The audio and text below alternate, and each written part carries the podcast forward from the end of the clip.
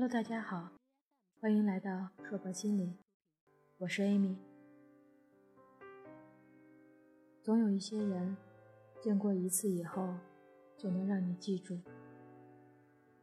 不知道这辈子会不会再见到，但短暂的相处，就是想以朋友相称。我想说，很高兴认识你。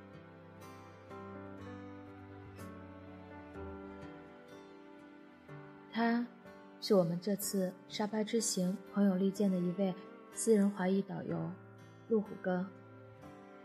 回国以后，一直想写些什么，把它记录下来。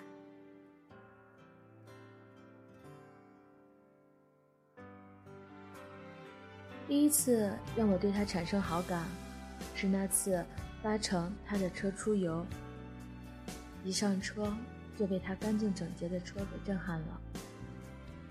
看着五大三粗的汉子，每天搭载着天南海北的客人，竟然还把车子收拾得这般精致，而且第一排的座椅后面还准备了垃圾袋。后面的几天，我发现他每天都要往车上拿垃圾袋，因为我们去的户外都没有垃圾桶。那天我们的行程先是去一条。灵山的小河喂鱼，一路上我们兴致勃勃。到了，远远一看，蓝天白云绿树，让我们这几个前几天在国内裹着大棉袄还冻得缩头缩脑的大朋友和小朋友激动不已。远远的就一路小跑，冲着小河径直的下去了。结果一入水就后悔了。只看见黑压压的一片在逼近，赶紧又慌忙地退回了岸上。陆虎哥笑着说：“他们很安全的，这里是鱼食，去喂鱼吧。他们很贪吃的，只是记住一点，可以用手摸，但是不要把它们捉出水面。”南大的老公这就下去了，这些鱼不怕人。一会儿我们就完了，忘记了刚才的害怕了。我一时激动，就对老公说：“你捞一条举起来，让我拍个照。”就在老公刚准备举起来的时候，就听见路虎哥在喊：“不可以的，不要拿出水里。”原来他就在不远的岸边坐着监视着我们。他的声音又传了过来。可以用手摸，但是不要拿出水面，他们会不舒服的。我再次看向他的时候，他很坚定地向我点点头，好像是说这事儿没有商量的余地。我想，他应该知道他的阻止会让他的客人扫兴，但他还是那样坚持他的原则，而不像我们。为了自己想要炫耀的私心，随便玩弄这些生物与鼓掌。瞬间，我为自己刚才的行为感到脸红。爱护动物，不是说在嘴上的。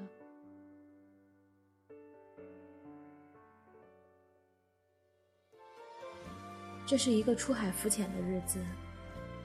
我们一行大小十位客人，一上船，大家都掏出了随身的防晒霜。开始涂抹，不错过露出来的每一寸肌肤，男士们也不例外。路虎哥看着大家这么一致的动作，说了句：“看着真心疼。”我们以为他在心疼我们这帮经不起风吹日晒的游客呢，就说：“没办法，是挺麻烦的，隔几个小时抹一次呀。”他继续说道。十个人加起来一天最少能涂这一瓶吧，这一天出海的少说也有上千人，一天下来，等于往大海里倒了两万多毫升的化学物质呀，一年可就是七八百万呢。这一串数字说出来的时候，我们一行人都沉默了，不说话的看着他。估计每次看到客人在涂防晒霜的时候。他心里就在算这笔账吧。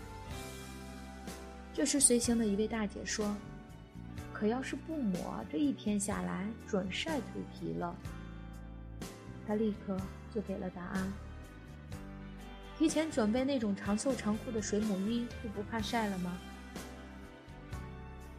他又一次毫不客气地怼了他的游客，但是片刻，大家一起竖起拇指朝他说：“好，好。”这时的他，倒有些不好意思了，挠着头说：“我也没读过多少书的。”看着眼前这个经历风吹日晒的黝黑的男子，再看看我们这群衣着靓丽的游客，优越感没有了。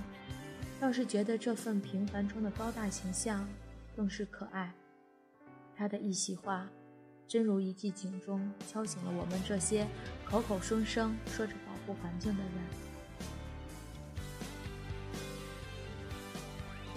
后面的时间里，在我们浮潜时，他总是不厌其烦地跟在我们后面，提醒我们要小心，千万不要站起来，因为脚下就是珊瑚。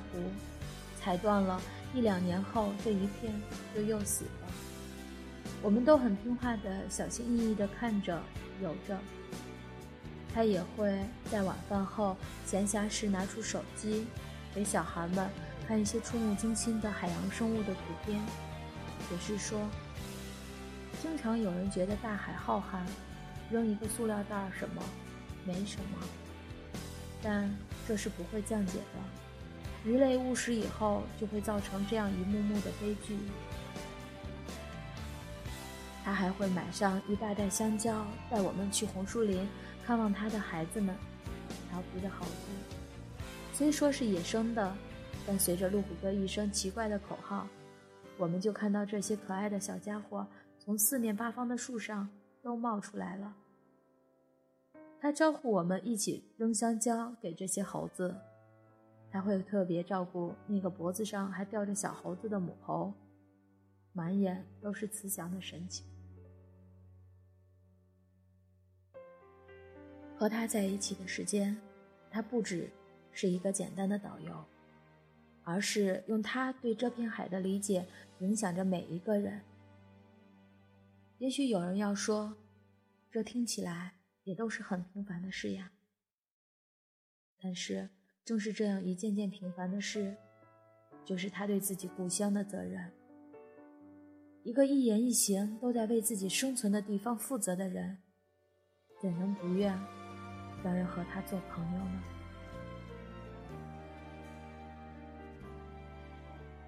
希望下次有机会还会见到他，我会笑着说：“嗨，朋友，好久不见。”